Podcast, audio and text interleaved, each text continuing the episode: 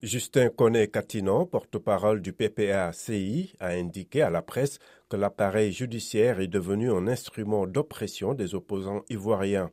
Il a notamment déploré l'arrestation le 24 février d'une trentaine de militants du PPA-CI pour troubles à l'ordre public et leur placement en détention depuis.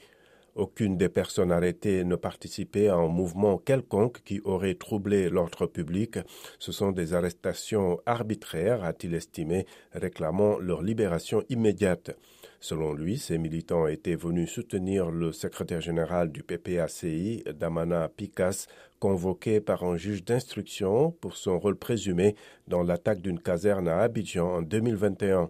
Il a été inculpé et placé sous contrôle judiciaire dans cette affaire. Leur procès se tiendra le 9 mars selon leur avocat maître Sylvain Tapie.